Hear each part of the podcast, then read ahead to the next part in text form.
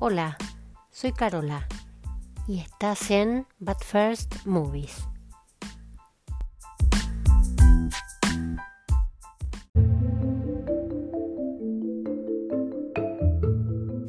Hoy quiero hablarles de Oppenheimer. Llegó por fin Oppenheimer, una de las películas más esperadas del año. Cuando una película genera tanta expectativa, en general decepciona, ¿no? Pero este no es el caso. Fui a ver la IMAX porque está filmada en ese formato y más allá de que dicen que acá no hay un IMAX eh, verdadero, que se ve todo más angosto o no sé qué, creo que fue la mejor manera de verla. Hay que verla en la pantalla más grande posible, porque es una película grandiosa desde todo punto de vista, donde el sonido es tan importante como la imagen.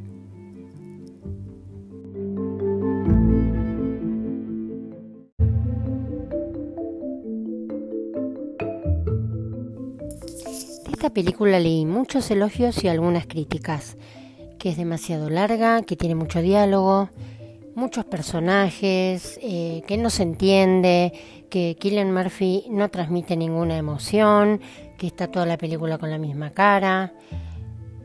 Pero bueno, yo vi algunos vídeos de el verdadero Oppenheimer. ¿Era expresivo el hombre? Entonces, ¿qué le estás pidiendo al personaje?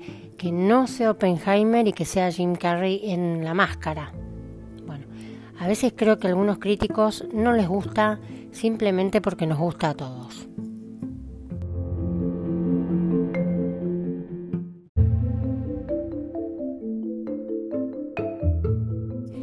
Volviendo a Oppenheimer, es una biopic y aunque no cuente las escenas de la película, digamos que ya se sabe cómo termina todo. La película está basada en el libro ganador del Pulitzer Prometeo Americano y narra la vida, por supuesto, de Robert Oppenheimer, el físico fundamental para el desarrollo de las primeras armas nucleares, el llamado padre de la bomba atómica, que después quedó huérfana. Hijo de inmigrantes judíos alemanes de clase acomodada, Oppenheimer ya era un personaje fascinante antes del proyecto Manhattan un auténtico bicho raro.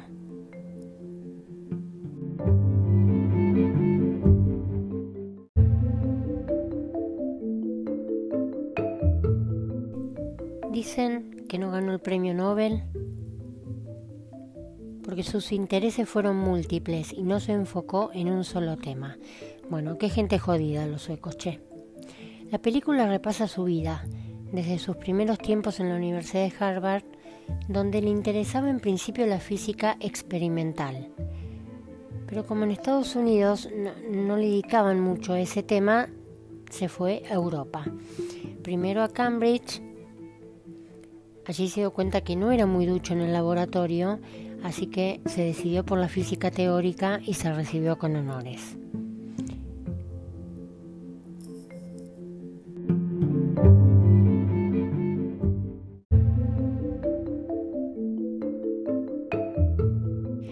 Allí su fragilidad mental se hizo evidente por un suceso que no voy a contar y fue derivado a un psiquiatra.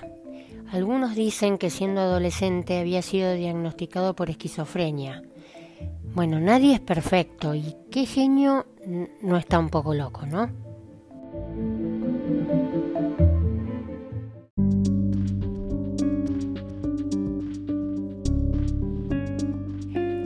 Luego se va a Alemania a estudiar con el matemático Born, donde conoce al físico Heisenberg, o sea, conoce a Brian Cranston, porque no hubo ni habrá otro Heisenberg. Regresa a Estados Unidos y acepta un puesto en Berkeley, donde comienza una relación con la hija de un profesor, una mujer impulsada por la conciencia social, adelantada a su época. Dicen que igualaba a Oppenheimer en su complejidad de carácter. Allí, y como muchos intelectuales de esa época, se sintió atraído hacia las ideas del comunismo y la izquierda. Y aunque nunca se afilió al Partido Comunista de los Estados Unidos, el FBI lo puso en la lista negra. El Índice de Prevención Delictiva. Qué lindo nombre. Donde figuraban todos los que debían ser arrestados en caso de emergencia nacional.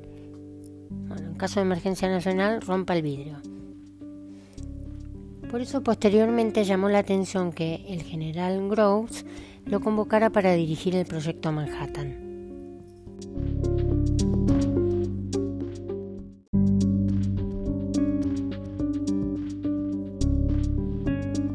A grosso modo, durante la Segunda Guerra Mundial, el ascenso al poder de Hitler lleva a científicos muy reconocidos como Albert Einstein a advertir al gobierno de Estados Unidos. Le mandan una cartita al presidente Truman diciéndole, guarda con estos ñatos que ya lograron la fisión nuclear. Es un peligro que la Alemania nazi tenga los conocimientos y los científicos como para construir armas nucleares. Años después, el hombre llegaría a la Luna gracias a los científicos alemanes como von Braun.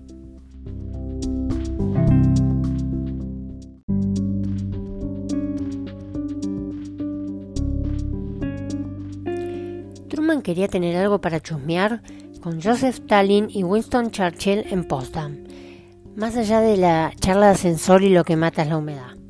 Entonces, a partir de esa carta, Estados Unidos decide poner en marcha el famoso proyecto Manhattan. Y el general Groves, en contra de todo pronóstico, lo convoca a Oppenheimer. Para ese momento, un físico con la suficiente reputación como para liderar semejante proyecto secreto militar, junto a un grupo de científicos de primera línea que terminan desarrollando la primera bomba atómica.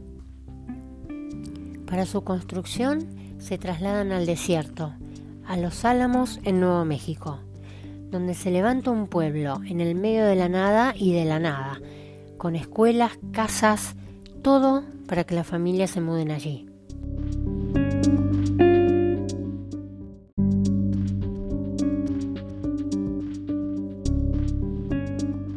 Hasta un bar, para que vayan a olvidarse un poco de lo que estaban siendo capaces.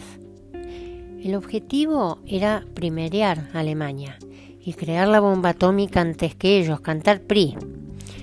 Para eso trabajaron cientos de miles de personas como japoneses en huelga. Tal vez pensaron, bueno, vamos un par de meses y volvemos, pero no, porque lo consiguen tres años después. En julio del 45 tiene lugar el momento culmine del proyecto y de la película la famosa prueba Trinity. Y es todo un éxito. Si se puede decir éxito a detonar una bomba atómica, ¿no?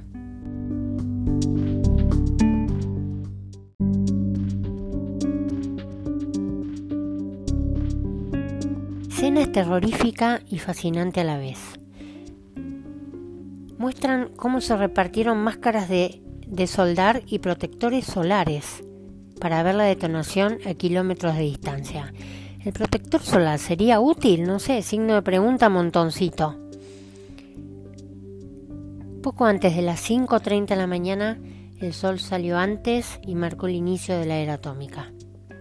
Todos contentos, Oppenheimer orgulloso, la humanidad aterrada. Después se supo que había una posibilidad casi nula de que no se pudiera parar la reacción en cadena y el mundo desapareciera. Así todo, la prueba se hizo igual. Nos hubieran preguntado, ¿no?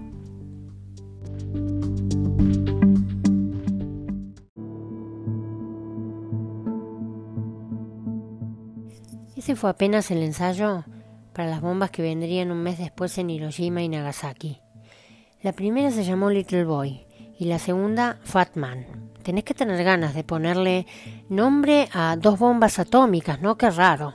Bueno, ambas tuvieron consecuencias devastadoras, entre 150 y 200 mil muertos en el acto y años después, heridos a montones y como una piedra en el agua se ve la metáfora en la película, innumerables consecuencias devastadoras para toda la humanidad.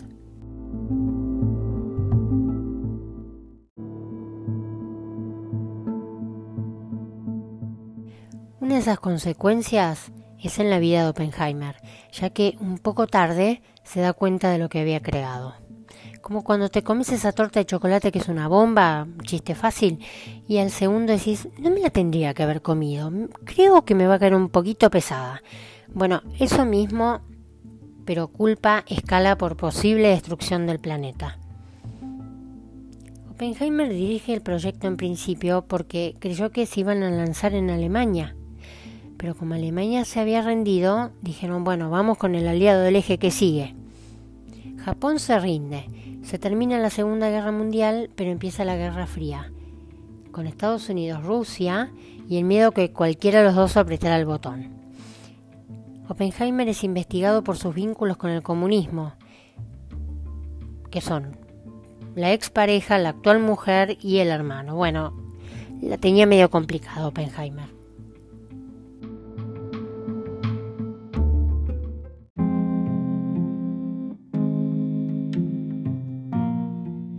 Esto va la segunda parte de la película.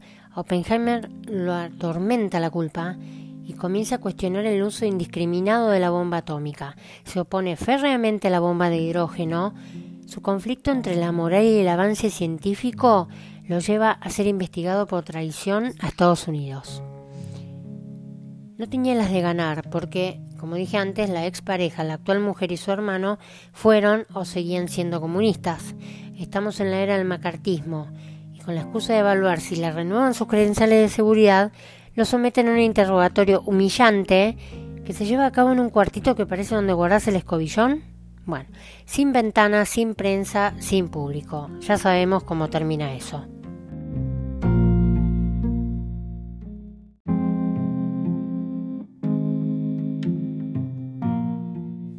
Paralelamente a eso, vemos su encuentro con el presidente Truman, que ante su preocupación por la carrera armamentista directamente lo ningunea. Y vemos también las audiencias de la Comisión de Energía Atómica, donde Louis Strauss, un alto ejecutivo de esa comisión, interpretado magníficamente por Robert Downey Jr., yo no le tenía mucha fe, parece estar ofendidísimo con Oppenheimer. Por lo que según él cree, Oppenheimer habló mal de él con Einstein. Bueno, tampoco sos el ombligo del mundo, Strauss, muy sensible muchacho. Como dice Mirta, no soy rencorosa, soy memoriosa. Entonces el tipo lo tiene entre ceja y ceja y no pierde oportunidad de hacerlo quedar como un traidor. Así poco a poco Oppenheimer va perdiendo sus credenciales, su reputación y su vida. Una vida extraordinaria que pasa del cielo al infierno en un segundo. Él mismo lo dice en una escena con respecto a la bomba. No le temerán hasta que lo entiendan y no lo entenderán hasta que lo hayan usado y él entendió lo que había creado una vez que lo usó. Lo destruyen públicamente, pero su creación sigue en carrera hasta hoy. Pasó el resto de su vida, no sé si casi en el ostracismo, siendo tibiamente reconocido en el final. Bueno, hay mucho más, pero no les voy a contar toda la película. El cast es de altísimo perfil. Killian Murphy está impecable, sin él no habría Oppenheimer, no se me ocurre otro actor para interpretarlo. ¿Se podría decir ya que es el actor fetiche de Nolan? ¿Ustedes qué piensan? Matt Damon, Emily Blunt, Robert Downey Jr., que ya dije que está fantástico, Florence Pugh, Rami Malek y muchos más. Muchísimos más. Mis queridos Kenneth Branagh, Gary Oldman y con un papel mini Casey Affleck. A mí la película no me gustó, me encantó.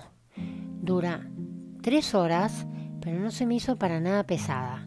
Sí hay mucho diálogo, muchos personajes, y el tiempo no transcurre de manera lineal, algo que le encanta a Nolan.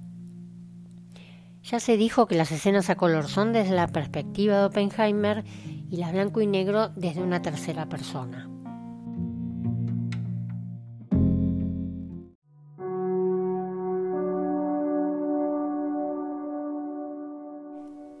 La dirección de Christopher Nolan es fantástica.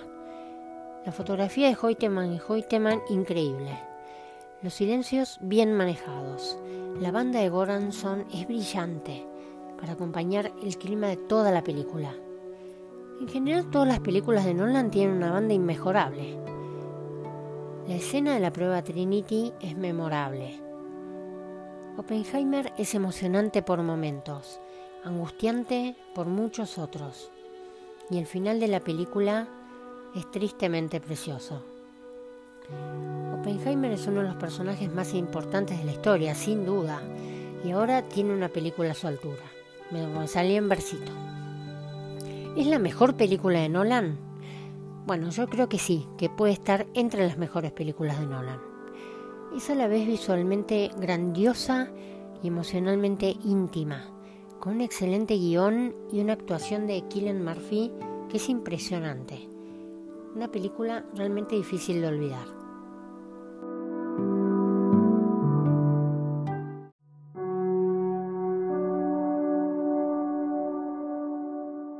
Recién en 2014, el Departamento de Energía de los Estados Unidos publicó la transcripción completa y desclasificada de los juicios contra Oppenheimer y confirmó que en realidad fue leal a su país y que había sido sometido a un juicio injusto. Oppenheimer no se enteró porque murió en 1966.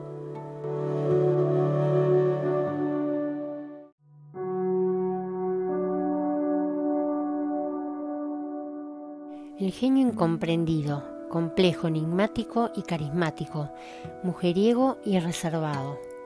Pasaron casi 80 años de esa primera bomba atómica y el mundo no se terminó, pero tampoco se terminaron las bombas atómicas.